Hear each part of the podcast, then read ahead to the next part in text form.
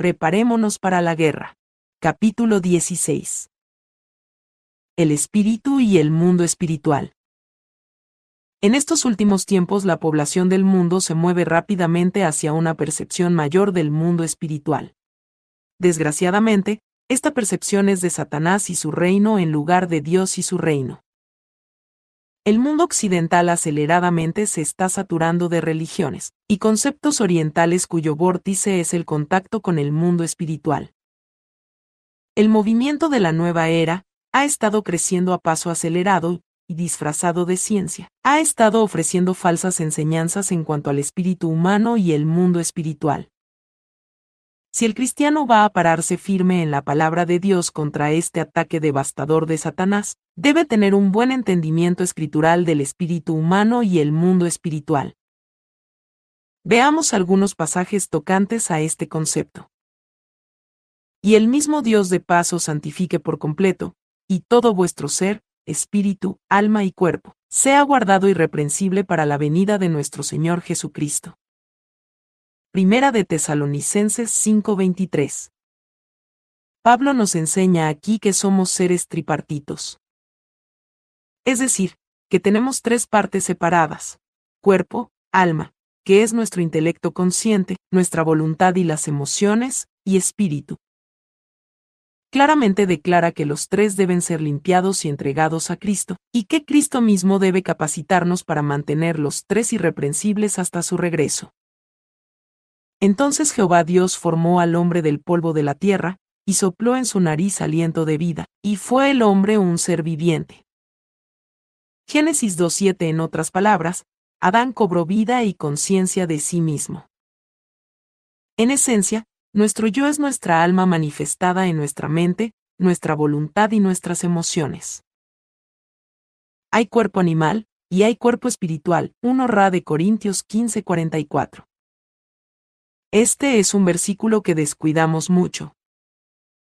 Nuestro espíritu tiene forma o figura, un cuerpo que corresponde a nuestro cuerpo físico. Aparte de los satanistas y de los que participan en cosas como la proyección astral, pocos se percatan de esto. Los de la nueva era llaman alto yo a nuestro espíritu humano, esa parte de nosotros que es el Dios fuerza, o la tercera o cuarta dimensión a menudo se hacen referencias a la energía espiritual o vibraciones, que en realidad son referencias al espíritu humano. Cuando uno va despertando al concepto del cuerpo espiritual, pronto comienza a entender algunos de los términos supuestamente científicos que emplean los de la nueva era, para describir el espíritu.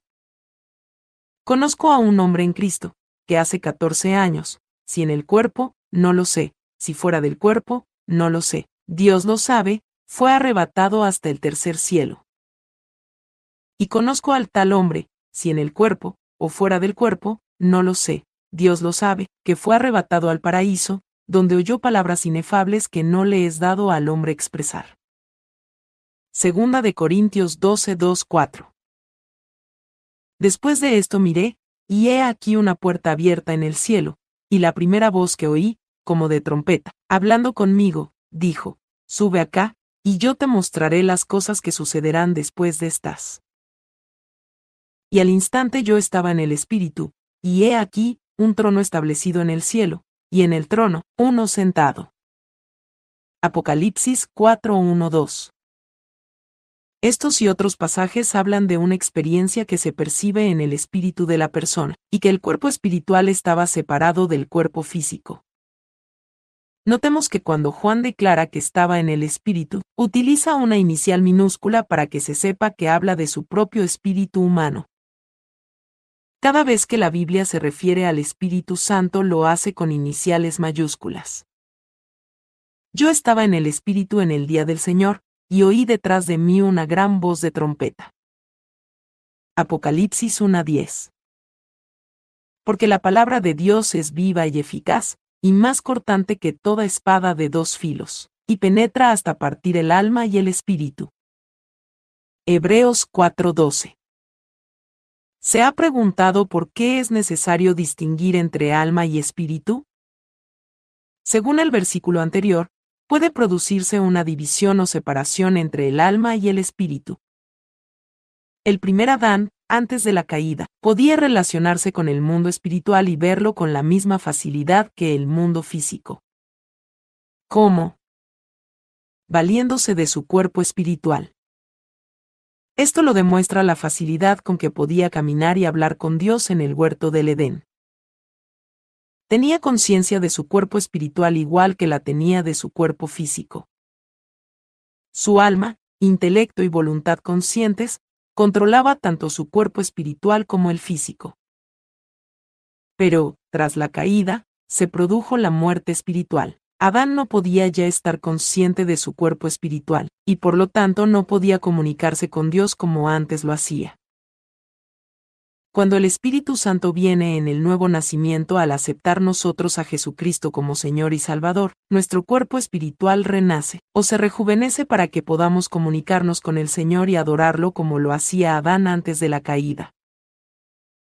El hecho de que es a través de nuestro espíritu humano como tenemos comunión con Dios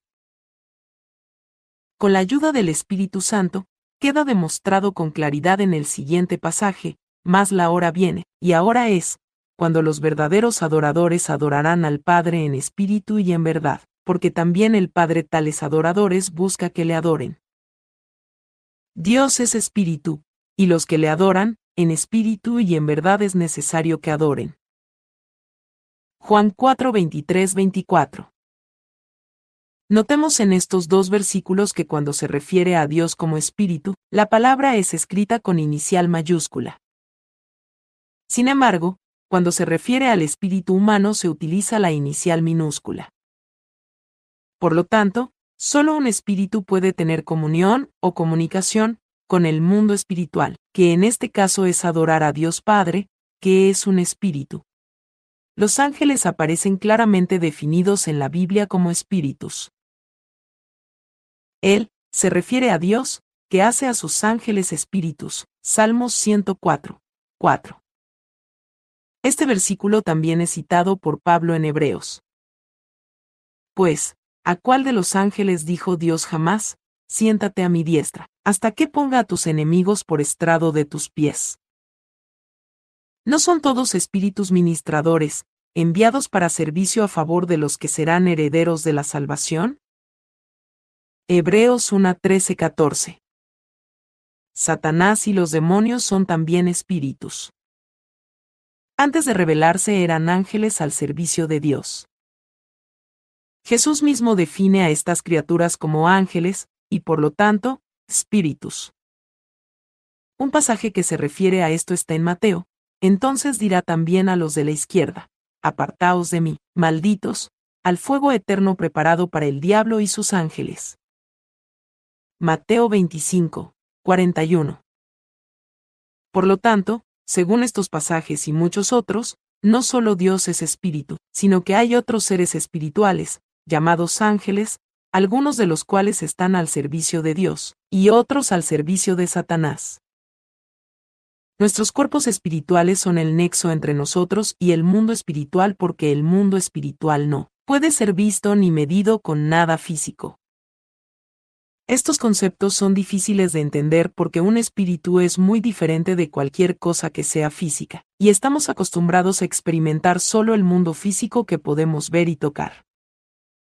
A través del Espíritu Santo, nuestro espíritu puede tener comunión con Dios y adorarlo, pero Hebreos 4:12 muestra claramente que Dios no quiere que recobremos el control consciente de nuestro cuerpo espiritual, mientras estemos en la tierra con nuestra condición pecadora.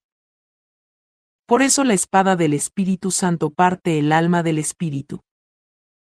Una vez que este desligue se ha producido, el alma, mente, intelecto, voluntad, no puede seguir controlando el cuerpo espiritual. Por eso el Señor es tan inexorable en Primera de Tesalonicenses 5:23. En cuanto a que nuestro espíritu tiene que estar bajo el total señorío de Jesucristo, lo mismo que nuestra alma y nuestro cuerpo físico. Un pasaje muy interesante es Apocalipsis 18. Se refiere a la caída de Babilonia. Y los mercaderes de la tierra lloran y hacen lamentación sobre ella, porque ninguno compra más sus mercaderías, y ovejas, caballos y carros, y esclavos, almas de hombres. Apocalipsis 18, 11, 13. ¿Por qué la diferencia entre cuerpos, esclavos y almas de hombres? Porque hay una fenomenal cantidad de poder e inteligencia en los cuerpos espirituales humanos, especialmente cuando esos cuerpos espirituales están bajo el control del alma. Satanás ha estado trabajando constantemente a través de las edades desde la caída de Adán para utilizarlos, cuerpos espirituales para sus planes perversos. El cuerpo físico humano es débil y de muy poca utilidad para Satanás, pero el cuerpo espiritual bajo el control consciente del alma es muy diferente. La meta de Satanás es enseñar a los humanos a recobrar el control consciente de sus cuerpos espirituales. Muchos lo hacen. Una vez que se logra, la persona puede percibir el mundo espiritual con tanta facilidad como el mundo físico. Puede hablar con los demonios, abandonar el cuerpo físico con su cuerpo espiritual, y en plena conciencia ir a diferentes lugares y hacer cosas con lo que para el hombre promedio es poder sobrenatural. Pueden hacerle evitar objetos sin ni siquiera tocarlos físicamente, encender velas sin un cerilla, crear sanidades físicas, etc. Espíritus humanos atormentan y afligen a muchas personas igual que lo hacen los demonios. No podemos verlos porque nuestros ojos físicos no pueden ver el mundo espiritual. Solamente un espíritu puede ver un espíritu o el mundo espiritual. Dios no quiere que su pueblo controle sus cuerpos espirituales de esa manera. Si lo hiciéramos, no solo estaríamos expuestos a terribles tentaciones, sino que no tendríamos que depender tanto de Él y estaríamos constantemente conscientes de Satanás y su reino. Hay un tipo especial de demonios que suele autodenominarse demonios de poder y que al parecer ayudan a establecer el vínculo entre el alma y el cuerpo espiritual. Y así la persona pueda tomar control consciente de su cuerpo espiritual. La imaginación y la visualización son puente básico para desarrollar el nexo entre el alma y el espíritu. Hablaré de esto con más detalle más adelante en este capítulo. Proyección astral La separación temporal del espíritu y el cuerpo físico es lo que en el ocultismo se conoce como proyección astral. Dentro del catolicismo se le llama bilocación. La literatura católica define así este fenómeno, bilocación. Múltiple o simultánea presencia de la misma sustancia o alma en dos lugares distantes entre sí. La bilocación es frecuentemente mencionada en la vida de los santos, Modern Catholic Dictionary, por Jonah Ardon, S.J., Doubleday y Company, Inc., 1980, p. 67. Entre contemporáneos se dice que ha sucedido con el Padre Pío, famoso monje capuchino de Italia. El Padre Pío se hizo muy conocido por su estigma o heridas sangrantes en sus manos y pies que se suponía que eran las mismas que las heridas de Cristo. El místico actual conocido como de Trampiter afirma tener el don de la bilocación. Este laico católico viaja por los Estados Unidos dando conferencias y profetizando ante grupos de las parroquias católicas. Como cristianos, tenemos que entender bien este fenómeno para poder ayudar a esta gente. Permítame decir que no soy una experta, y este es un tema muy profundo y difícil. Constantemente estoy aprendiendo, y espero seguir siempre aprendiendo les estoy presentando conceptos que el Señor me ha enseñado o que he experimentado en los siete años que he trabajado con personas que se sueltan de los lazos del ocultismo. Porque como el cuerpo sin espíritu está muerto, así también la fe sin obras es muerta. Santiago 2.26. Estoy completamente de acuerdo con esto. Cuando el espíritu está completamente separado del cuerpo, el cuerpo muere. Sin embargo, en el pasaje citado anteriormente, en este capítulo, creo que el Señor nos está mostrando que el espíritu puede estar temporalmente separado del cuerpo físico sin que se produzca la muerte. A la luz de muchas referencias en la Biblia a la partida del alma en la muerte, creo que en el momento de la muerte el alma se une para siempre con el espíritu y abandona el cuerpo físico. La separación final no ocurre sino hasta que el vínculo entre el cuerpo y el espíritu es cortado. Este vínculo es descrito por muchos que experimentan proyección astral como un cordón de plata. Shirley MacLaine se refiere al cordón de plata en su libro Out on a Limb, cita con los dioses, y lo demostró muy bien en la miniserie de televisión del mismo nombre que se transmitió el 18 y 19 de enero de 1987. Veamos la descripción que hace Sirley de su experiencia con la proyección astral. Miré fijamente la parpadeante vela. Sentía ligera la cabeza. Percibí físicamente como un túnel abierto en mi mente. Una vez más sentí que me transformaba en la llama. Me volví el espacio en mi mente. Sentí que flotaba en el espacio, que lo llenaba y flotaba, que me salía del cuerpo hasta empezar a remontarme. Estaba consciente de que mi cuerpo permanecía en el agua. Miré abajo y lo vi.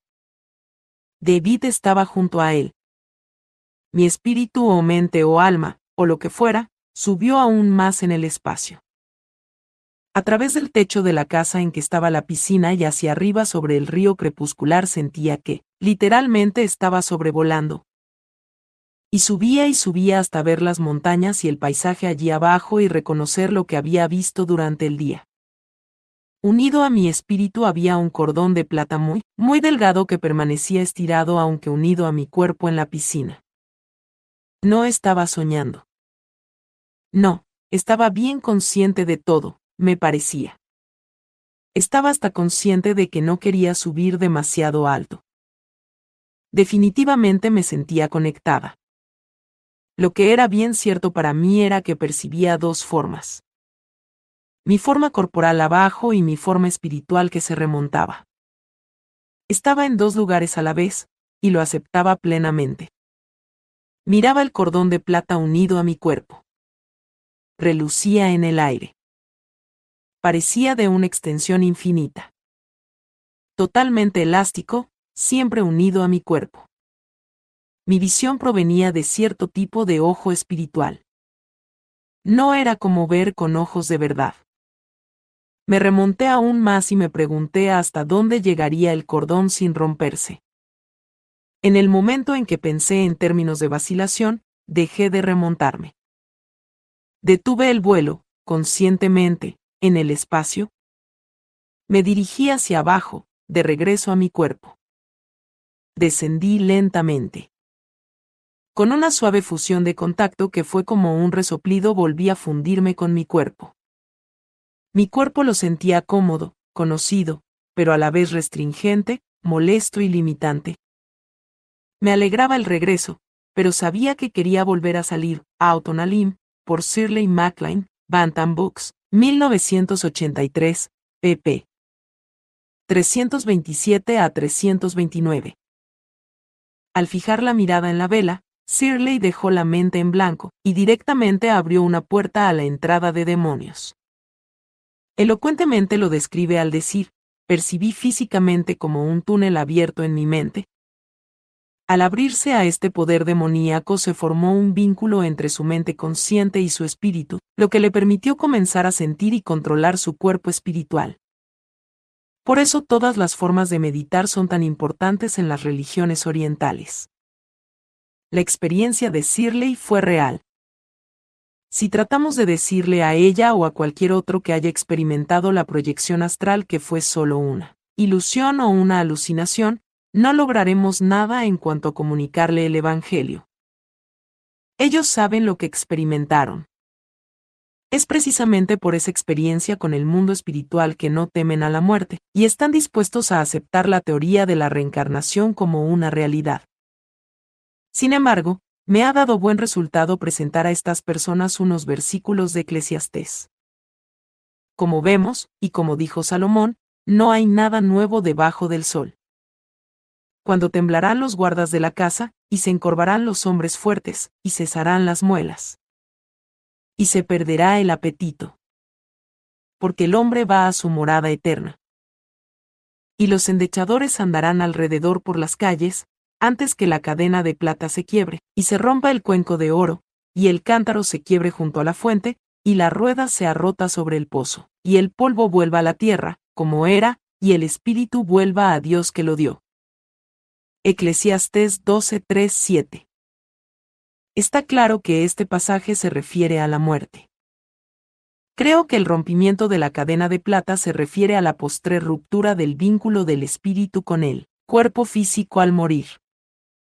Veamos lo que Sirley dice en cuanto a la ruptura de este cordón o cadena.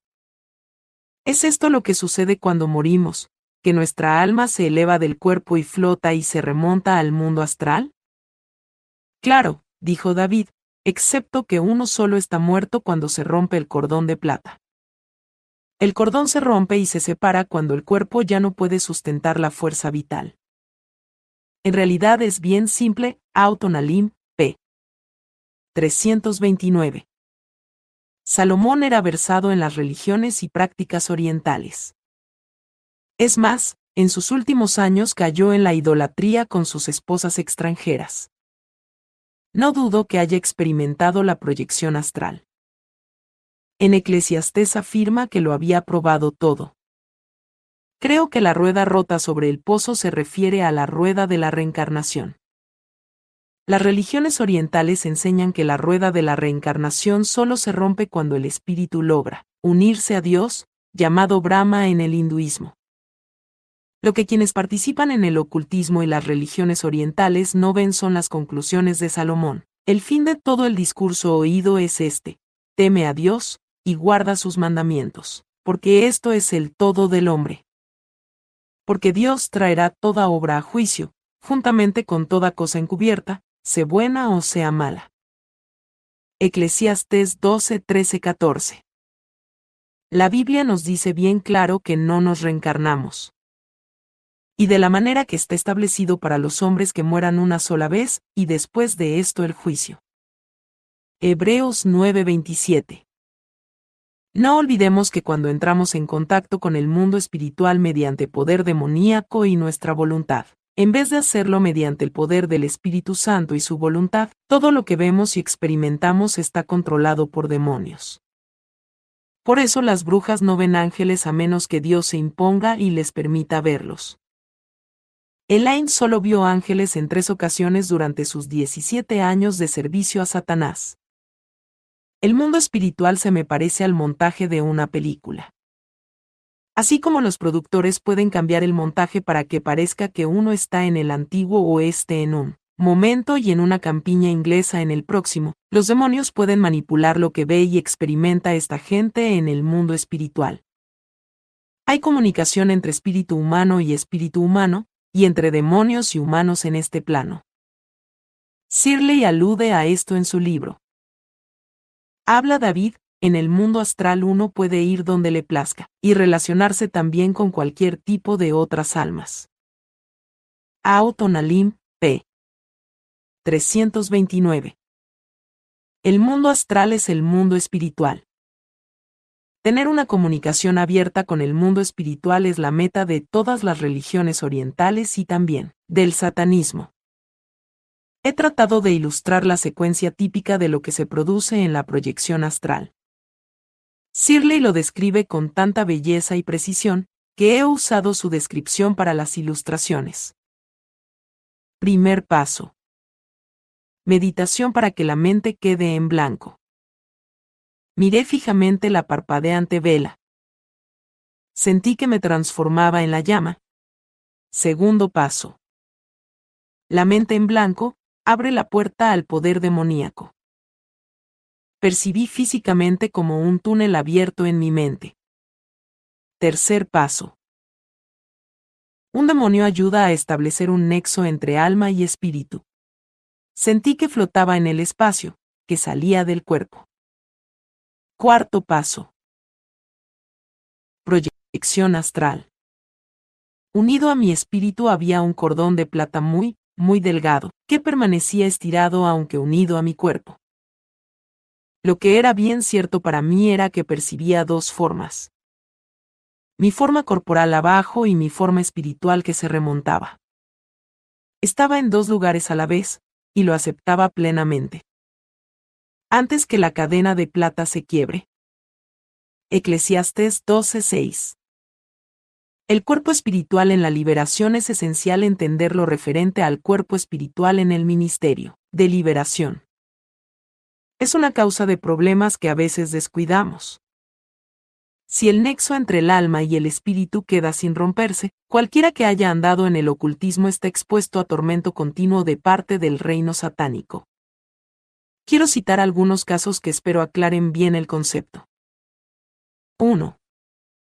Recientemente he estado en contacto con un pastor que es misionero en África.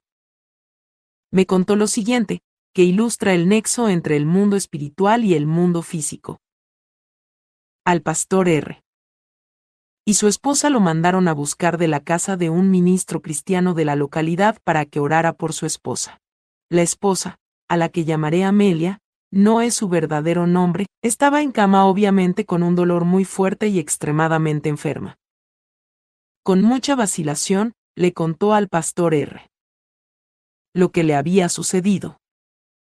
Varias noches antes, Amelia dormía cuando tuvo lo que describió como una terrible pesadilla.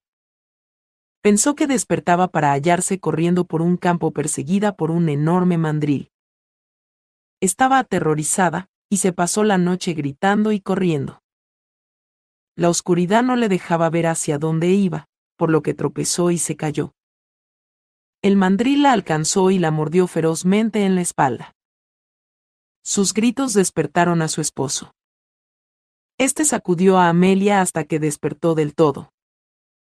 Ella le contó el sueño a su esposo, pero se quejó de que todavía sentía el dolor de la mordida. El esposo le miró la espalda, y para sorpresa suya vio una profunda mordida en la espalda, exactamente donde había sentido ella que el mandril le mordía. Pronto cayó muy enferma y el dolor empeoró. Los médicos de la localidad no habían podido aliviarla. El pastor R. Comprendió que el problema era demoníaco y ungió a Amelia y la herida con aceite, y ordenó a todos los demonios que la afligían con aquella enfermedad a través de la herida que salieran en él, nombre de Jesucristo.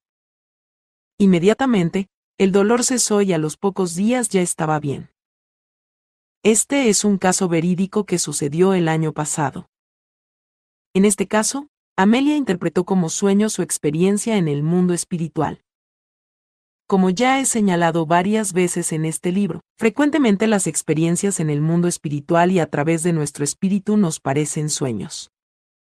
Estoy segura de que es por eso que la Biblia menciona que el Espíritu Santo se comunica con su pueblo por medio de sueños y visiones.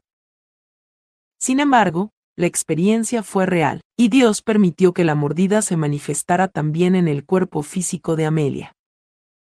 Esto seguramente lo hizo para ayudar a los misioneros a comprender lo que en realidad sucedía. Sin duda que el mono que Amelia vio era en realidad un demonio. Ella y su esposo, así como el pastor R, estaban en aquellos días bajo fuerte ataque de los brujos locales. Su enfermedad era física de verdad, pero la causa era demoníaca. Un mandril del tamaño del que vio que le mordía no podría haber entrado en la casa sin despertar al esposo, que estaba en la misma cama con ella. Solo el poder de Jesucristo pudo enfrentarse a ese problema. 2. Veamos ahora otro caso verídico que es similar, pero que sucedió hace menos de un año aquí en los Estados Unidos recibí una llamada de un pastor que había leído mi primer libro. Estaba relacionado con una pareja que había salido del satanismo. Tenían una niña de cinco años a la que llamaré Judy. No es su verdadero nombre. Poco después de que los padres de Judy aceptaron a Cristo como Señor y Salvador y renunciaron a su participación en el satanismo, Judy comenzó a tener episodios de gritos por la noche, y decía que había soñado que algo le mordía. Al principio, los padres dieron por sentado que eran pesadillas. A los pocos días, sin embargo, Judy cayó muy enferma, y esta vez estando bien despierta, comenzaba a gritar y a decir que alguien le estaba mordiendo. Luego comenzaron a aparecerle marcas físicas en la piel, la hospitalizaron, y las mordidas seguían. Los médicos no se explicaban lo que pasaba. Fue entonces cuando el pastor me llamó. Le expliqué que eran demonios o espíritus humanos los que mordían a la niña. Le recomendé que la ungiera y sellara su habitación y le pidiera al Señor que cortara cualquier nexo entre su alma y su espíritu y que la limpiara de cualquier demonio heredado. Eso resolvió el problema. Pero esta familia estuvo varios meses bajo ataques tan fuertes, que si no oraban implorando una protección especial para la niña, y si no mantenían ungida y sellada la casa, las mordidas se repetían. 3. Cuando publiqué mi primer libro, me buscó un joven al que llamaré Allen, no es su verdadero nombre. Esta es su historia. Allen había crecido con padres que andaban en el satanismo. Asistían a las reuniones del aquelarre local en la iglesia cristiana. Aparentemente, cuando Allen tenía tres o cuatro años, le obligaron a participar en el asesinato de su hermano gemelo en sacrificio a Satanás. Como resultado de este traumático episodio, muchos poderosos demonios fueron colocados en Allen, y su tío, que era también satanista, tomó el control de su espíritu. Al parecer, sus padres, molestos por el sacrificio de uno de sus hijos, abandonaron la participación activa en el aquelarre satanista.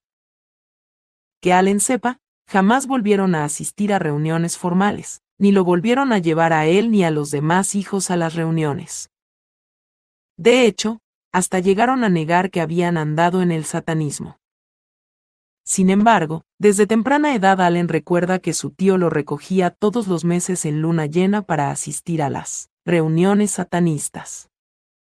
Pero su tío no iba a buscar su cuerpo físico, sino su cuerpo espiritual. Allen me contó, lo recuerdo muy bien. Cada vez que había luna llena, no podía dormir porque me horrorizaba lo que se acercaba. Veía a mi tío entrar por la ventana del cuarto. Me sacaba del cuerpo y me obligaba a ir con él. Fui a todo tipo de reuniones y rituales satanistas. Me tenía cautivo y no podía librarme. Siempre que regresábamos, mi tío me hacía entrar por la ventana del cuarto. Yo veía allí mi cuerpo en la cama, y a mi hermano mayor acostado en la otra cama. Entonces mi tío me ponía en mi cuerpo y se iba. Traté de contárselo a mi madre, pero me decía que había estado soñando o imaginando cosas. Yo sabía que era verdad. Cuando Allen cumplió 21 años su tío murió, y él aceptó a Jesucristo como Salvador. Los viajes nocturnos cesaron por varios años. Pronto comenzó a participar en un ministerio que planteaba un ataque agresivo contra Satanás y liberaba a personas de las ataduras satánicas. Allí comenzaron sus problemas. Había sido liberado de los demonios que había en él al poco tiempo de aceptar a Cristo. Volvió a buscar liberación cuando los problemas comenzaron, pero nada resultaba de ayuda. Durante casi diez años fue atormentado cada vez que había luna llena. Él interpretaba sus experiencias como pesadillas. Alguien llegaba y lo sacaba del cuerpo por la noche y se lo llevaba a las reuniones satanistas. Muchas veces lo obligaron a presenciar el sacrificio de un niño del mismo color y edad de su hermano. Aquellas pesadillas eran tan reales que Allen literalmente quedaba enfermo después. No hallaban nada que lo ayudara y, cuando lo conocí, contemplaba la posibilidad del suicidio porque ya no podía aguantar el tormento. Le dije que, en mi opinión, a través del trauma de haber participado en el sacrificio de su hermano habían colocado en él poderosos demonios, que controlaban su cuerpo espiritual y habían forjado un nexo entre su espíritu y su alma. Su tío se había valido de aquellos demonios para obligarlo a asistir a las reuniones del grupo, el nexo entre su alma y su espíritu le permitía a su alma, o mente, ver a través de los ojos de su cuerpo espiritual lo que estaba sucediendo. A la muerte de su tío, Allen quedó libre del tormento por un tiempo. Pero cuando comenzó a tomar una acción agresiva contra Satanás, fue atacado. Los satanistas no tardaron en descubrir a los demonios que tenían algún control sobre su espíritu y el nexo, demoníaco entre su alma y su espíritu. Les fue entonces muy fácil ir y tomar su espíritu, con lo que lo obligaban a experimentar las cosas más horribles que uno pueda imaginar en el mundo espiritual. Él interpretaba como pesadillas lo que veía y experimentaba en el mundo espiritual.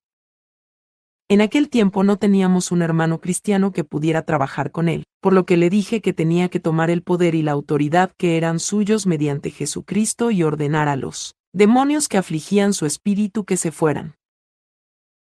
Tenía que pedirle también al Señor que eliminara el nexo demoníaco que había entre su alma y su espíritu, y separara su alma de su espíritu conforme a Hebreos 4:12.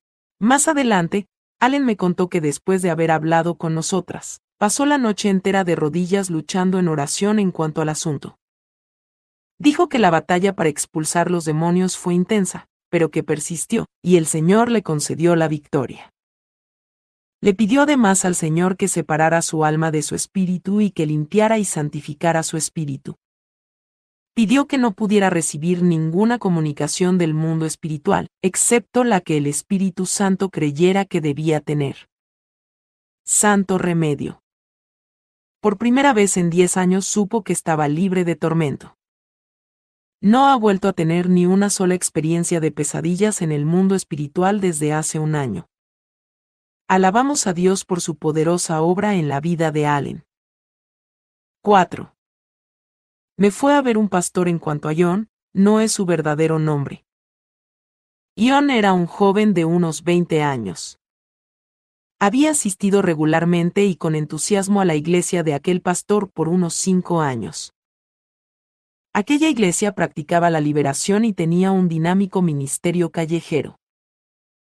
Ion pasaba muchas horas hablando de Jesucristo a la gente que necesitaba ayuda. A menudo llevaba a su propia casa a personas que necesitaban ayuda. Su esposa era también cristiana y trabajaba con él en el servicio del Señor. Todo marchó bien hasta que un día John llevó a un hombre a su casa para ayudarlo, pensando que era cristiano. Pero resultó que aquel hombre, a quien llamaré Mick, era satanista. Una noche subyugó a John, lo hipnotizó y empezó a dominar demoníacamente a él y a su esposa. A las dos semanas, el matrimonio era un desastre. John y su esposa estaban al borde del divorcio. Buscaron la ayuda del pastor, y pudieron al fin reconocer la causa de sus problemas. Make fue echado de la casa inmediatamente, y John y su esposa fueron liberados de los muchos demonios que habían puesto en ellos a través del hipnotismo. Desgraciadamente los problemas de John no acabaron ahí. Poco después, noche tras noche, empezó a despertar gritando. Decía que aunque no podía verlo, sabía que Mick estaba en el cuarto. El Mick invisible ponía a John boca abajo y lo sodomizaba. John jamás había participado en un acto homosexual, y lo espantoso de lo que le estaba pasando lo llevó al pánico aunque no podía ver nada, claramente sentía que le penetraban el recto como si alguien estuviera realizando físicamente el acto. Esto sucedía una y otra vez. John era un manojo de nervios y se sentía extenuado por la falta de sueño. Él y su pastor ungieron la casa varias veces. Lo examinaron todo en la casa en busca de cualquier objeto que Mike hubiera podido dejar allí. Finalmente, John y su esposa se fueron a vivir a otra parte. De nada valió. Fue entonces cuando me llamaron. Tuve varias entrevistas con John y su pastor, en busca de una clave. Sabía, en vista de que ungir la casa no había evitado que la proyección astral de Mick entrara, que era una de dos, o el Señor estaba permitiendo aquella batalla por alguna razón, o lo que era más probable, Satanás tenía algún derecho en la vida de John. Pasamos varias frustrantes semanas en busca de alguna clave. Finalmente, después de mucha oración, me sentí guiada a preguntarle a Ion en cuanto a sus padres. Ion es un indio norteamericano. No sabía mucho de sus padres porque lo criaron padres adoptivos, pero sabía que su padre había sido el chamán de la tribu y le contaron que era experto en cambiar de forma. Aquella era la clave. Ion había heredado de sus padres un nexo demoníaco entre su alma y su espíritu. Había pasado desapercibido hasta que Mick fue a vivir con ellos. Los demonios en Mick le revelaron a él el nexo, y no hay duda de que por medio de la hipnosis Mick situó demonios en John que controlaran este nexo. Por eso Mick podía proyectarse astralmente hasta el cuarto de John y tener relaciones homosexuales con él. Debido al nexo heredado, Ion lo percibía todo. tan pronto como John renunció a su herencia y le pidió al Señor que separara su alma de su espíritu y limpiara completamente su espíritu, los ataques cesaron. 5. Kerry, no es su verdadero nombre, es una joven que se metió en el satanismo a los 15 años de edad. Tuvo relaciones sexuales con muchos demonios y también con el gran sacerdote. A los 20 años ya no soportaba el vacío que sentía, y aceptó a Jesucristo como Salvador y Señor. Fue liberada de muchos demonios, pero los siguientes dos años fueron de tormento. Noche tras noche, el sumo sacerdote y los demonios regresaban a violarla. Trataba de reprenderlos, pero no tenía éxito. Por fin se puso en contacto conmigo. La gente que la había ayudado a librarse de muchos de los demonios no sabía que tenían que dejar limpio el espíritu ni que debían pedirle al Señor que separara su alma de su espíritu. Cuando lo hizo, la mayoría de los tormentos cesaron. Pero los demonios seguían llegando a tratar de violarla, arrojándola con frecuencia al piso. Desde que le pidió al Señor que separara su alma de su espíritu no veía a los demonios. Y como ya no tenían ningún derecho sobre su vida, tenían que irse cuando ella los reprendía en el nombre de Jesús. Ya no podían violar a Kerry, y después de varios meses en que ella permaneció firme en el Señor, la batalla amainó. Como al año ya no la molestaban con aquellos ataques. Este es un terreno que los cristianos no entienden bien. Se ve muchas personas que salen del ocultismo y son atormentadas sexualmente después de convertirse a Jesucristo. No pueden hablar del problema con nadie porque la mayoría de los cristianos los tildarían de locos. La clave está en romper el nexo alma-espíritu y pedir al Señor que limpie completamente el espíritu. Sin embargo, la batalla no suele terminar ahí. Quienes lean este libro y anteriormente hayan andado en el ocultismo, recuerden que tienen que recoger lo que sembraron. Si participaron de todo tipo de relaciones sexuales en el ocultismo, serán atacados en eso mismo. Pero deben permanecer firmes y continuamente reprender a los demonios en el nombre de Cristo. Hay que reprenderlos en voz alta porque no pueden leer nuestra mente. Quizás haya que reprenderlos más de una vez. No deje de ungir y purificar su casa. Asegúrese de que no quede ningún objeto ocultista en la casa. Permanezca firme en Cristo. La batalla será difícil, pero vencerá si persevera. Odio. Hay algo muy importante en cuanto a nuestro espíritu que marca un impacto terrible en mucha gente. Es el hecho de que, cada vez que puede, Satanás utiliza el cuerpo espiritual de una persona sin que ella se dé cuenta. Cualquiera que aborrece a su hermano es homicida. Primera de Juan 3:15. Solía intrigarme este versículo hasta que entendí el cuerpo espiritual. ¿Cómo puede uno asesinar con una emoción, el odio, sin hacer nada físicamente para causarle la muerte a la persona odiada? El odio es un pecado consciente. Como tal, concede derechos a Satanás en nuestra vida si permitimos que albergue odio en el corazón. Si uno odia a alguien, Satanás puede aprovecharse y valerse de nuestro cuerpo espiritual para atacar a la persona que odiamos. Un ataque así puede producir toda suerte de enfermedades, accidentes, problemas emocionales y hasta la muerte física. La persona que odia no suele percatarse de que Satanás está utilizando su cuerpo espiritual la persona odiada ni se imagina la verdadera procedencia de sus problemas. Por eso debemos ser cuidadosos de pedirle al Señor que purifique y conserve puras las tres partes de nuestro ser, cuerpo, alma y espíritu. Por eso el Señor nos dejó tantos mandamientos de que nos perdonáramos. El perdón pone un alto al odio. Los cristianos debemos pedir regularmente al Señor que purifique nuestro corazón de cualquier pecado. Crea en mí, oh Dios, un corazón limpio, y renueva un espíritu recto dentro de mí. Salmo 51, 10. De nuevo, fíjese en la E minúscula de la palabra espíritu. Obviamente, el pecado del corazón de David había afectado también su espíritu. Una excelente descripción de la experiencia personal de algunos cristianos terriblemente afectados por el odio. De otros cristianos la hallamos en el libro The Latent Power of the Soul, El poder latente del alma, por Watchman Nee. Creo que el Señor. Nee. Atribuye muchas capacidades al alma que son del cuerpo espiritual, pero el libro es excelente y fue fundamental para que yo entendiera la esfera del espíritu humano. He encontrado varias personas en mi carrera de medicina que han tenido una enfermedad a la que no se le hallaba explicación. Estaban obviamente enfermos físicamente, pero las pruebas no revelaban nada. En esos casos, la respuesta me vino mediante mucha oración. Eran víctimas del intenso odio de una o más personas. Con simplemente ungirlos y tener una oración en la que se pedía escudo contra todo ataque de espíritus humanos impulsados por el odio bastó para que se sanaran.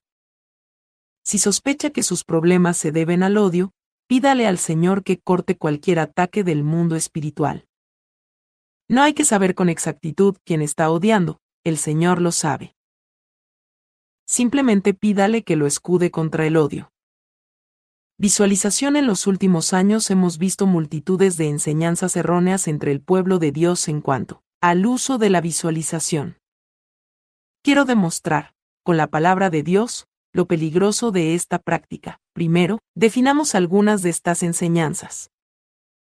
Enseñan a las personas que pueden tener un poder tremendo para alterar sus vidas, lograr la sanidad del cuerpo físico propio o de otros, producir salud emotiva, dinero y triunfos. Y todo mediante la visualización. ¿Qué es visualización? Visualización es la creación de una imagen o cuadro mental por medio de la imaginación. Dicen a la gente que tienen que visualizar una imagen de lo que desean. Al recrear o visualizar con frecuencia el mismo cuadro, se libera el poder para hacer realidad la visión en su vida. Por ejemplo, si tienen un tumor en el hígado, deben visualizar el hígado y el tumor, y luego visualizar que el tumor se va reduciendo hasta que desaparece completamente. Pasan tiempo todos los días reproduciendo mentalmente, y repetidas veces, este cuadro de acontecimientos hasta que el tumor desaparece. Hubo un caso interesante en un programa de televisión en cuanto a la técnica de la visualización. Un hombre que estuvo en el programa había tenido un tumor inoperable en el cerebro. Su familia le dijo que pasara un rato todos los días visualizando el tumor, y luego visualizando que unos hombrecillos llegaban a destruirlo, y que visualizara que el tumor se reducía hasta desaparecer. Lo hizo fielmente varios días. Finalmente, llegó al punto en que ya no podía ver el tumor, sino un puntito blanco. Ya era tiempo de que lo examinaran. Le volvieron a sacar placas del cerebro y, para asombro del médico, el tumor había desaparecido. En su lugar había una pequeña zona calcificada que aparecía en las placas como una pequeña mancha blanca. Millones de personas están usando estas técnicas, y les está dando muy buen resultado, debo añadir. ¿Por qué? Porque la visualización o creación de imágenes al parecer se produce en el espíritu. Cuando la persona repetidas veces crea esta imagen en estado consciente, está estableciendo contacto con su propio espíritu. En esencia, está aprendiendo a dominar su cuerpo espiritual. Su espíritu entonces efectúa los cambios que desea ver en el cuerpo físico. Recuerde que los espíritus humanos tienen las mismas capacidades que los espíritus demoníacos y angelicales. Pueden manipular y cambiar el cuerpo físico. Este es el poder sanador que utilizan los que andan en las religiones orientales y el ocultismo. En el caso del hombre que visualizaba hombrecillos que destruían su tumor cerebral, la curación que estaba recibiendo era demoníaca.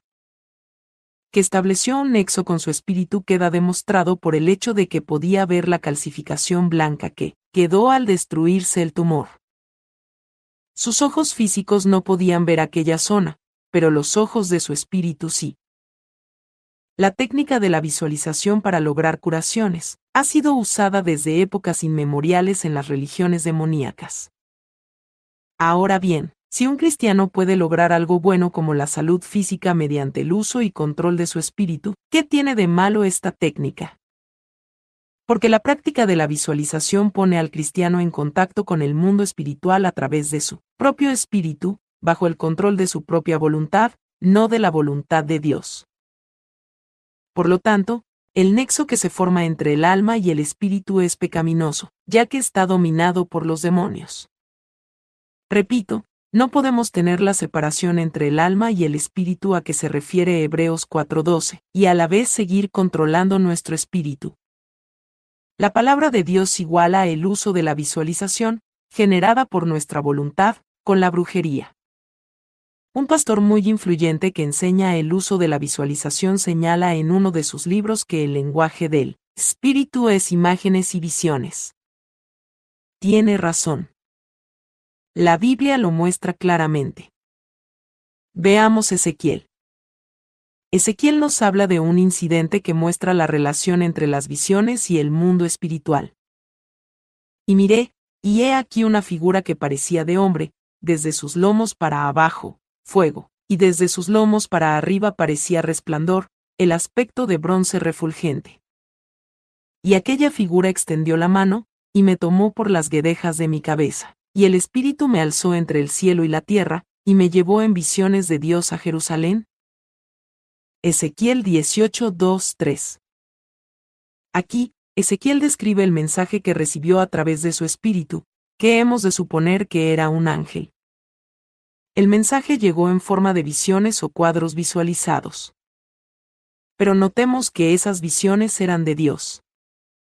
Ezequiel no forjó él mismo esos cuadros los recibió de una fuente externa, de Dios. Luego me levantó el Espíritu, y me volvió a llevar en visión del Espíritu de Dios a la tierra de los caldeos, a los cautivos. Ezequiel 11:24. Otra vez, en este pasaje Ezequiel nos muestra que el mensaje del mundo espiritual llegó en forma de visiones, y que las visiones las mandaba Dios. Porque Dios mismo es espíritu, se comunica con nosotros a través de nuestro espíritu. Muchos pasajes bíblicos nos muestran que el Señor se comunica con nuestro espíritu, y por lo tanto con nosotros, por medio de visiones. Entonces Jehová descendió en la columna de la nube, y se puso a la puerta del tabernáculo. Y él les dijo, Oíd ahora mis palabras, cuando haya entre vosotros profeta de Jehová, le apareceré en visión, en sueños hablaré con él. Números 12, 5, 6. Entonces hablaste en visión a tu santo. Salmos 89, 19. Hay una fascinante referencia al Valle de la Visión en la primera parte de Isaías 22. Para mí, el Valle de la Visión es el mundo espiritual. Claramente, entonces, hay una relación entre visiones o imágenes y nuestro espíritu. Dios, los ángeles, Satanás y los demonios pueden comunicarse con nosotros por medio de visiones a través de nuestro espíritu. La creación de imágenes o visiones en nuestra mente parece ponernos en contacto con nuestro propio espíritu, de la misma forma que recibimos visiones a través de nuestro espíritu. Por eso es tan peligrosa la visualización. Puede ponernos en contacto con el reino de Satanás. Por eso se nos dice en 2 de Corintios 10, que derribemos vanos argumentos. Ya que hemos dejado sentado que las visiones y la visualización son en realidad el lenguaje del espíritu, veamos lo que dice Dios en cuanto a que los humanos formemos nuestras propias visiones o visualizaciones. ¿El sacerdote y el profeta erraron? Erraron en la visión, tropezaron en el juicio. Isaías 28, 7. Así ha dicho Jehová de los ejércitos, no escuchéis las palabras de los profetas que os profetizan, os alimentan con vanas esperanzas, hablan visión de su corazón, no de la boca de Jehová. Dicen atrevidamente a los que me irritan, Jehová dijo, paz tendréis, y a cualquiera que anda tras la obstinación de su corazón, dijeron, no vendrá mal vosotros. Porque ¿quién estuvo en el secreto de Jehová, y oyó su palabra? ¿Quién estuvo atento a su palabra, y oyó? Jeremías 23, 16, 18. Y yo dije, ah, ah, Señor Jehová. He aquí que los profetas les dicen, no veréis espada, ni habrá hambre entre vosotros, sino que en este lugar os daré paz verdadera. Me dijo entonces Jehová, falsamente profetizan los profetas en mi nombre, no los envié, ni les mandé, ni les hablé, visión mentirosa, adivinación, vanidad y engaño de su corazón os profetizan. Por tanto, así ha dicho Jehová sobre los profetas que profetizan en mi nombre, los cuales yo no envié, y que dicen, ni espada ni hambre habrá en esta tierra, con espada y con hambre serán consumidos esos profetas. Jeremías 14, 13, 16. Estos pasajes nos muestran una progresión. Primero, los profetas cometieron errores en sus visiones. Por lo tanto, no podían juzgar correctamente y no andaban conforme a la voluntad de Dios. Segundo, los profetas hablaban en base a una visión que habían creado. Fíjese que la Biblia dice que hablan visión de su corazón, no de la boca de Dios. Esto lo condena Dios. Tercero, la gente que aceptó las enseñanzas de estas falsas visiones estuvo dispuesta a hacerlo porque ellos también seguían sus propias visiones. La Biblia dice que andaban tras la imaginación de su corazón. ¿Qué tienen de malas las imaginaciones y visiones de la gente?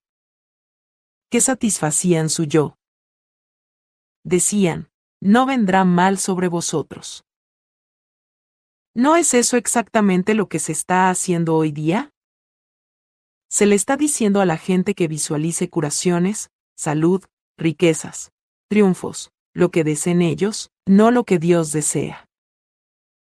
Por último, el tercer pasaje muestra a las claras que las personas que usan las visiones que surgen de su propia voluntad se ven, enredadas en el mundo espiritual. Jeremías 14:14 Muestra que Dios pone estas visiones en el mismo nivel de la adivinación, que es brujería.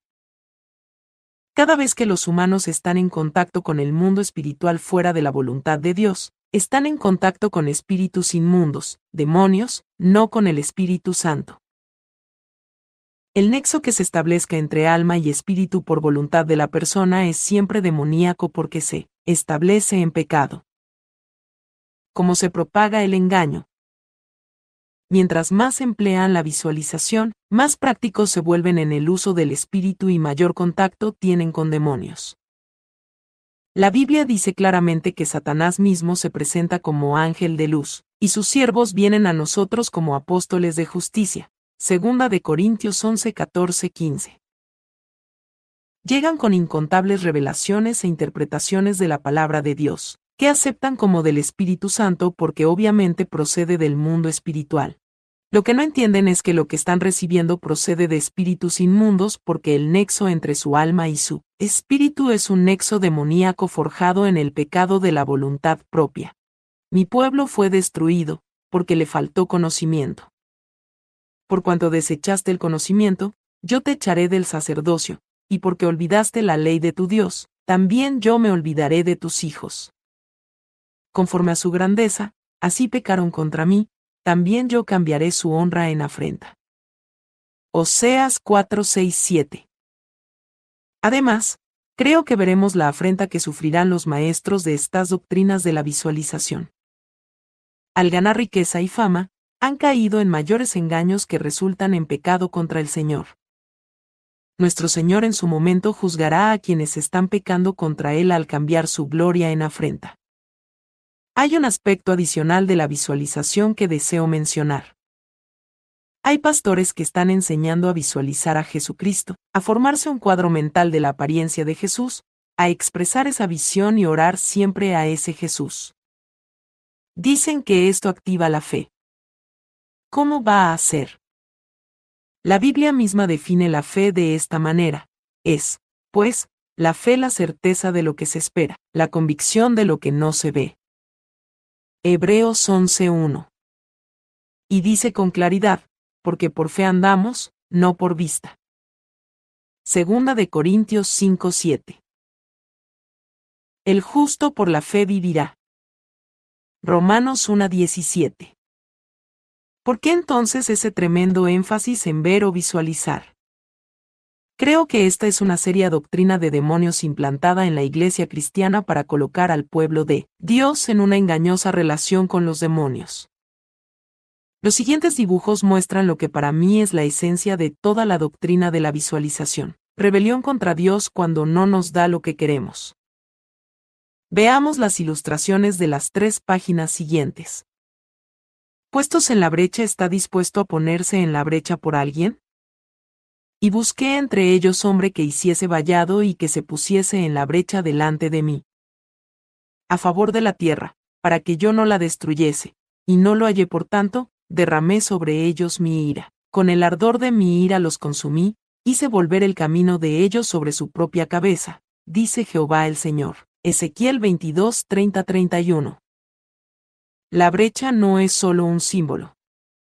Es un lugar real en el mundo espiritual, lo mismo que lo son muchas otras cosas como el valle de sombra de muerte. Salmo 23.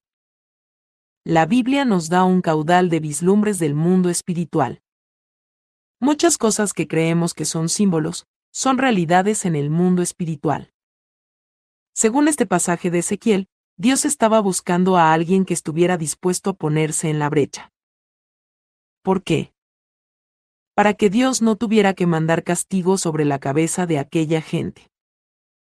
Esto nos lleva a preguntarnos qué es esa brecha, y qué se logra con bloquear la brecha, o construir vallados para bloquearla. Creo que una verdadera clave la hallamos en Corintios. Pero si nuestro Evangelio está aún encubierto, entre los que se pierden está encubierto en los cuales el Dios de este siglo cegó el entendimiento de los incrédulos, para que no les resplandezca la luz del Evangelio de la gloria de Cristo, el cual es la imagen de Dios. Segunda de Corintios 4:3-4. Sabemos que Dios tiene que traer juicio sobre la gente porque por su pecado hice volver el camino de ellos sobre su propia cabeza. Pero Dios nos ama tanto que dio a su propio Hijo, Jesucristo, para morir en nuestro lugar, Juan 3:16. La gente debiera aceptar con alegría la salvación que da Dios y escapar de su ira y su juicio. Pero no lo hacen. ¿Por qué?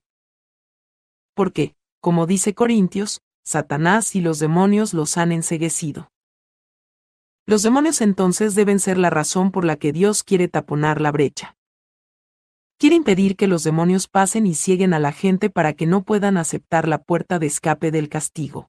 Efesios también nos muestra que la batalla de la brecha es contra los demonios. Puerta al espíritu. El nexo entre el alma y el espíritu se forma por voluntad propia. Por lo tanto, se establece contacto con el mundo espiritual demoníaco derribando argumentos y toda altivez que se levanta contra el conocimiento de Dios, y llevando cautivo todo pensamiento a la obediencia a Cristo. Segunda de Corintios 10:5. Porque la palabra de Dios es viva y eficaz, y más cortante que toda espada de dos filos, y penetra hasta partir el alma y el espíritu. Hebreos 4:12. La diferencia entre el uso bíblico del espíritu humano y el uso satánico alma, cuerpo y espíritu. Los tres se postran ante el Señor. Diferencia entre el cristianismo bíblico y el cristianismo que tantos enseñan hoy día. Pero si nuestro Evangelio está aún encubierto, entre los que se pierden está encubierto, en los cuales el Dios de este siglo cegó el entendimiento de los incrédulos, para que no les resplandezca la luz del Evangelio de la gloria de Cristo, el cual es la imagen de Dios. Segunda de Corintios 4:3-4. Sabemos que Dios debe juzgar a las personas a causa de su pecado, darle su recompensa por sus obras.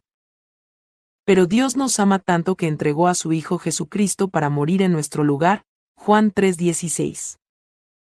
Las personas deberían aceptar con alegría la salvación de Dios y escapar a su ira y juicio. Efesios también nos muestra que la guerra espiritual de la brecha es contra demonios porque no tenemos lucha contra sangre y carne, sino contra principados, contra potestades, contra los gobernadores de las tinieblas de este siglo, contra huestes espirituales de maldad en las regiones celestes. Efesios 6:12.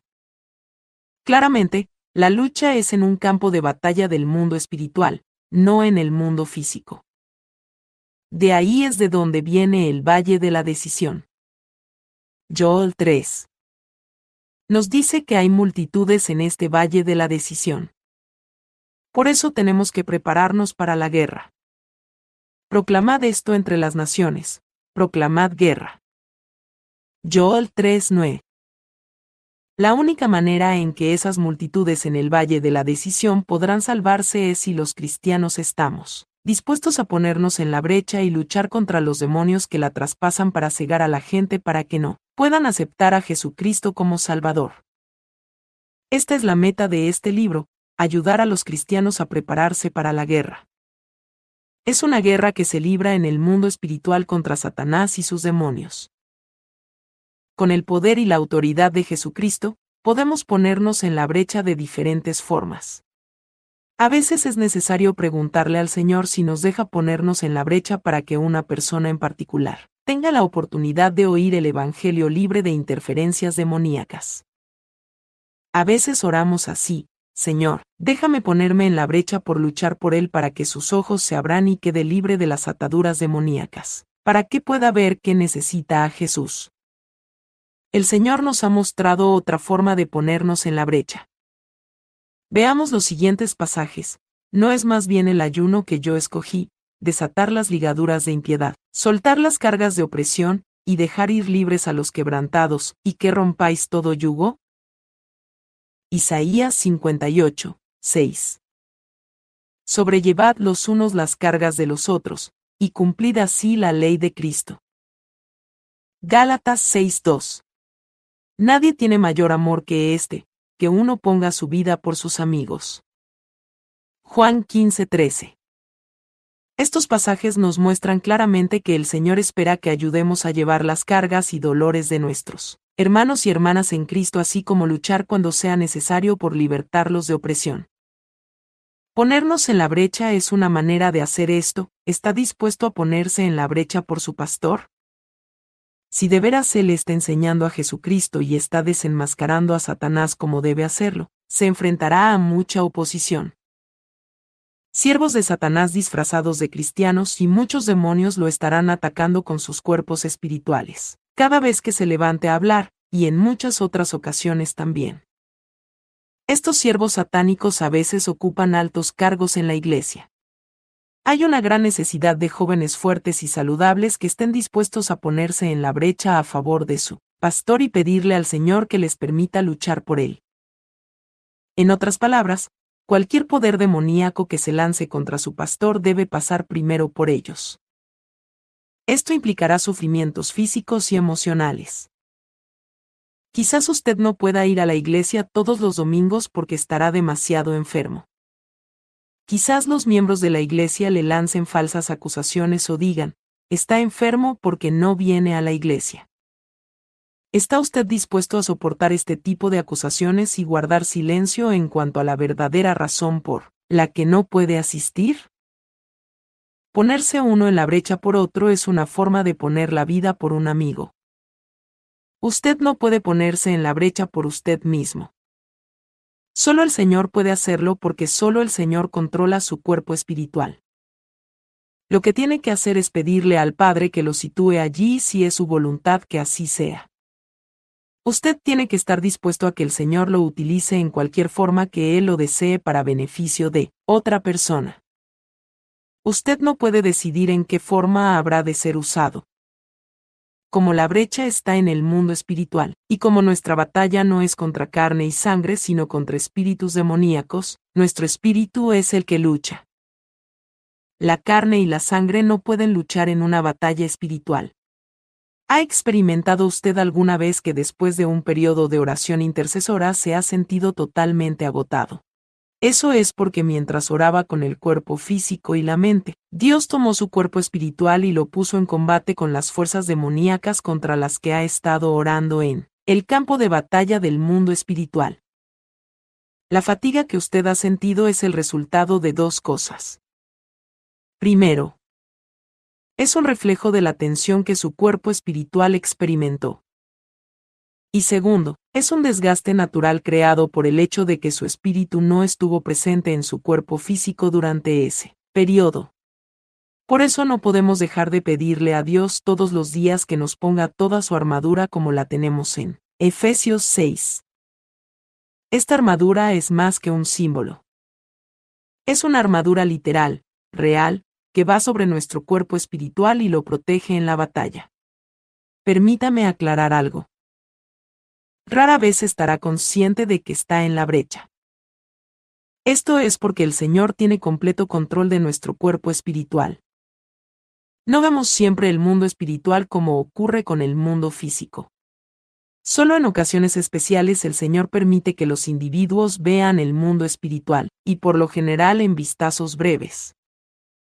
Uno sabe que está o que ha estado en la brecha solo cuando el Señor nos lo revela, o por los problemas que se nos presentan en nuestro cuerpo físico, lo cual el Señor nos ha de confirmar si es el resultado de tener el cuerpo espiritual en la brecha. Recordemos que esta es una guerra real. Los demonios no disparan a ciegas. Las heridas infligidas en nuestro cuerpo espiritual se manifiestan a menudo mediante varios síntomas en nuestro cuerpo físico también. Me he dado cuenta de que nuestro cuerpo físico ha sido tan alterado por el pecado que puede enfrentar la percepción del mundo espiritual solo por breves momentos sin debilitarse excesivamente la gente que practica la proyección astral queda muy cansada. Los satanistas envejecen físicamente a un paso mucho más acelerado. Pagan bien caro en su cuerpo físico sus frecuentes incursiones en el mundo espiritual. Hay varias referencias interesantes en la Biblia que confirman esto. Algunas están en el libro de Daniel. Por ejemplo, en Daniel 8, Daniel comienza diciendo que ha tenido una visión donde vio el mundo espiritual y habló con el ángel Gabriel. Al final de la experiencia con el mundo espiritual, dice, y yo Daniel quedé quebrantado, y estuve enfermo algunos días, y cuando convalecí, atendí los negocios del rey, pero estaba espantado a causa de la visión, y no la entendía. Daniel 8:27 la batalla que libra nuestro espíritu causa también un tremendo efecto en nuestro cuerpo físico. No podemos, claro está, luchar en el mundo espiritual con nuestro cuerpo físico. Pero Dios los tiene ligados a ambos de tal forma que lo que sucede en nuestro cuerpo espiritual inevitablemente tiene efecto en nuestro cuerpo físico. Todo el concepto de ponernos en la brecha y nuestra lucha espiritual en el mundo espiritual es muy difícil de entender porque es algo que está completamente fuera de nuestro control y rara vez lo percibimos. Nuestro cuerpo espiritual puede moverse, pensar y hablar de la misma manera que nuestro cuerpo físico. Pero toma el carácter y la manera de pensar de nuestro cuerpo físico y nuestra alma. Por ejemplo, si uno no sabe de memoria un versículo, su espíritu no lo sabe tampoco. El concepto del espíritu que se separa y aleja geográficamente del cuerpo físico nos es extraño. Hay un fascinante versículo en el que Pablo describe tal circunstancia. De cierto se oye que hay entre vosotros fornicación, y tal fornicación cual ni aun se nombra entre los gentiles, tanto que alguno tiene la mujer de su padre. Y vosotros estáis emanecidos. ¿No debierais más bien haberos lamentado, para que fuese quitado de en medio de vosotros el que cometió tal acción? Ciertamente yo, como ausente en cuerpo, pero presente en espíritu, ya como presente he juzgado, al que tal cosa ha hecho. En el nombre de nuestro Señor Jesucristo, reunidos vosotros y mi espíritu, con el poder de nuestro Señor Jesucristo. Primera de Corintios 5:14 Notemos que se emplea una I minúscula para denotar el espíritu de Pablo, no el Espíritu Santo. También, de suma importancia es el hecho de que el espíritu de Pablo estaba en Corinto solo con el poder de nuestro Señor Jesucristo. El espíritu de Pablo estaba completamente bajo el control del Señor, no bajo el de su alma. Los cristianos tienen que entender los problemas que afectan el cuerpo físico, cuando el espíritu está en el campo de batalla. Creo que esto es parte de lo que quería decir Pablo cuando afirmó, del Evangelio que habéis oído, el cual se predica en toda la creación que está debajo del cielo, del cual yo Pablo fui hecho ministro. Ahora me gozo en lo que padezco por vosotros, y cumplo en mi carne lo que falta de las aflicciones de Cristo por su cuerpo, que es la Iglesia. Colosenses 1 23-24 La lucha de Pablo por la iglesia se producía mayormente en el ámbito del mundo espiritual. Estoy segura de que la mayoría de sus sufrimientos en la carne eran el resultado de sus batallas en el mundo espiritual. Tenemos que obedecer cuidadosamente la dirección del Señor en cuanto al descanso. Las luchas espirituales afectan adversamente nuestro cuerpo, por lo que a menudo necesitamos un poco más de descanso. Si nos las damos de machos y no queremos tomar un descansito extra cuando el Señor nos lo indica, estamos en peligro de fatigarnos demasiado y quedar vulnerables a los ataques de Satanás y los demonios. Proteínas. A través de los años, en que he estado en este ministerio, el Señor me ha enseñado que el agotamiento del cuerpo físico es peculiar, en cuanto a que produce una aguda falta de proteína. Si no nos cuidamos de aumentar la ingestión de proteínas de alta calidad durante los días de intensa batalla espiritual, nos debilitamos. La Biblia habla bastante de este tema, desde el pacto de Dios con Noé en el que le dijo a Noé que comiera carne, Satanás y los demonios han estado tratando de impedir que la gente coma carne. Es interesante que los hindúes y muchas otras religiones orientales, todas las cuales son formas de adoración de demonios, creen que el éxito de un medium o un adepto, cuyos poderes se originan en los demonios que lo tienen poseído, depende de la presencia en su cuerpo de un fluido misterioso llamado acasa, que se agota pronto, y sin el cual los demonios no pueden actuar. Este fluido, dicen los hindúes, puede regenerarse solo con una dieta vegetariana y castidad. Todas las enseñanzas de la nueva era, especialmente las enseñanzas de los yogis, enfatizan el vegetarianismo. Los yogis dicen que las vibraciones de la carne son dañinas y disminuyen la sensibilidad espiritual ofrecen un sinnúmero de razones supuestamente científicas en todas las enseñanzas que publican en cuanto a que la carne es dañina. Nada de esto es respaldado por la Biblia. Desgraciadamente, un gran número de cristianos está aceptando estas enseñanzas. ¿Por qué se enfatiza tanto el vegetarianismo en el reino de Satanás? Si nos detenemos a pensar por un momento, vemos que la gota que rebosó la copa, por así decirlo, y que provocó el juicio de Dios en forma de diluvio fueron las relaciones sexuales entre humanos y demonios. Génesis 6. No creo que fuera casualidad que Dios ordenara a Noé que comiera carne después del diluvio. Dios sabía muy bien la batalla espiritual que tendrían que sostener Noé y sus hijos, para impedir que los demonios dominaran sus vidas. Cuando estudiamos el Antiguo Testamento y las leyes que Dios dio a su pueblo, los hijos de Israel, hallamos que los guerreros espirituales de aquellos días eran los levitas de Israel. Su dieta abundaba en carne de res y de cordero. Si la carne de res es tan dañina, ¿por qué Abraham le preparó carne de res a Dios mismo cuando llegó a visitarlo? Abraham indudablemente querría preparar lo mejor que tenía. Génesis 18.1.7 si nos fijamos en los diferentes guerreros espirituales de renombre del Antiguo Testamento, notaremos que cada vez que se preparaban para librar una batalla, Dios los preparaba con alimento carnívoro. Por ejemplo, Elías. Fíjese en el menú que Dios mismo le preparó durante el periodo antes del enfrentamiento con los profetas de Baal. Y vino a él palabra de Jehová, diciendo, Apártate de aquí, y vuélvete al oriente, y escóndete en el arroyo de Kerit, que está frente al Jordán. Beberás del arroyo, y yo he mandado a los cuervos que te den allí de comer. Y él fue e hizo conforme a la palabra de Jehová, pues se fue y vivió junto al arroyo de Kerit, que está frente al Jordán. Y los cuervos le traían pan y carne por la mañana, y pan y carne por la tarde, y bebía del arroyo. Primera de Reyes 17, 6. En el Nuevo Testamento, el Señor habla muy directamente en cuanto a esto a través de Pablo. Pero el Espíritu dice claramente que en los postreros tiempos algunos apostatarán de la fe, escuchando a espíritus engañadores y a doctrinas de demonios. Por la hipocresía de mentirosos que, teniendo cauterizada la conciencia, prohibirán casarse, y mandarán abstenerse de alimentos que Dios creó para que con acción de gracias participasen de ellos los creyentes, y los que han conocido la verdad.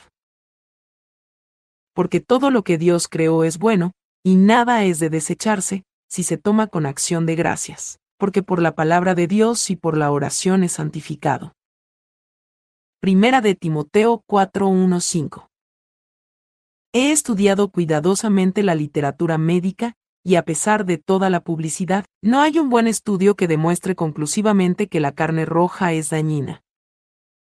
Por favor, nótese que me estoy refiriendo a la carne magra, no a la grasa, de la cual el Señor, al darles la ley, dijo a los israelitas que no comieran.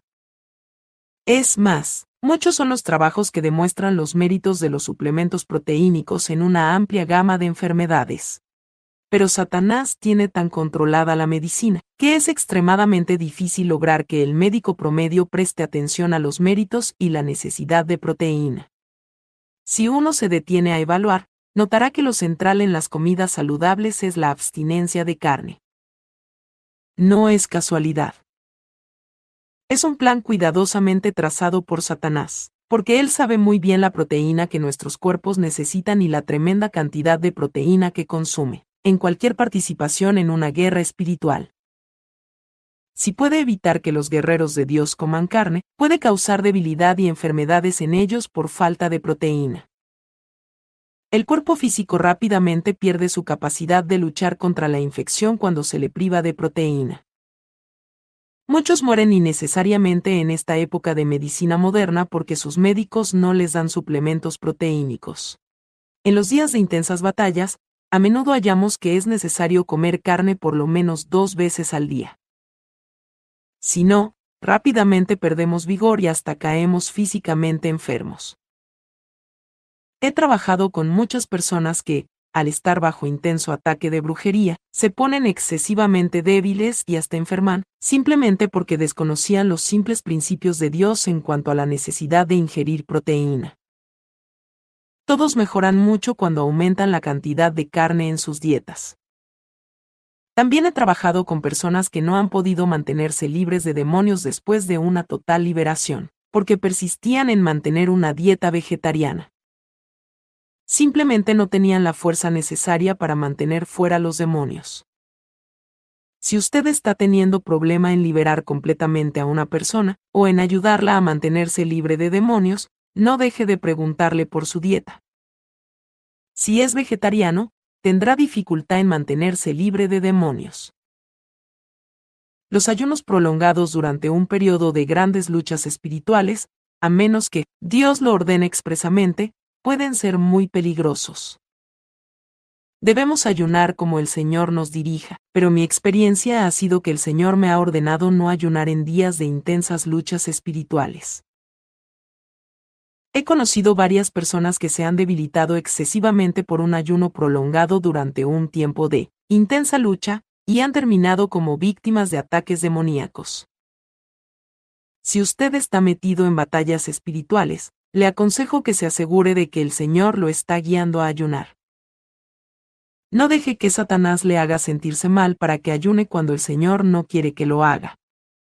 Es sabio que la gente que ha estado pasando por tiempos difíciles de liberación coma una dieta muy alta en proteínas de alta calidad durante varias semanas después de la liberación. Los rasgones y tirones de los demonios antes de salir del cuerpo producen daños físicos que no se ven. Aumentar el consumo de proteínas es bueno para que la curación sea más rápida. Toda esta área de la lucha espiritual es algo muy profundo y peligroso. Tenemos que mantenernos bien cerca de nuestro precioso capitán y obedecer sus órdenes día tras día. A medida que seguimos y obedecemos a Jesucristo, Él se ocupará de que sobrevivamos a todas nuestras batallas. Este fue el capítulo 16 de Preparémonos para la guerra. Por favor, síguenos para que escuches el libro completo. Que Dios te bendiga.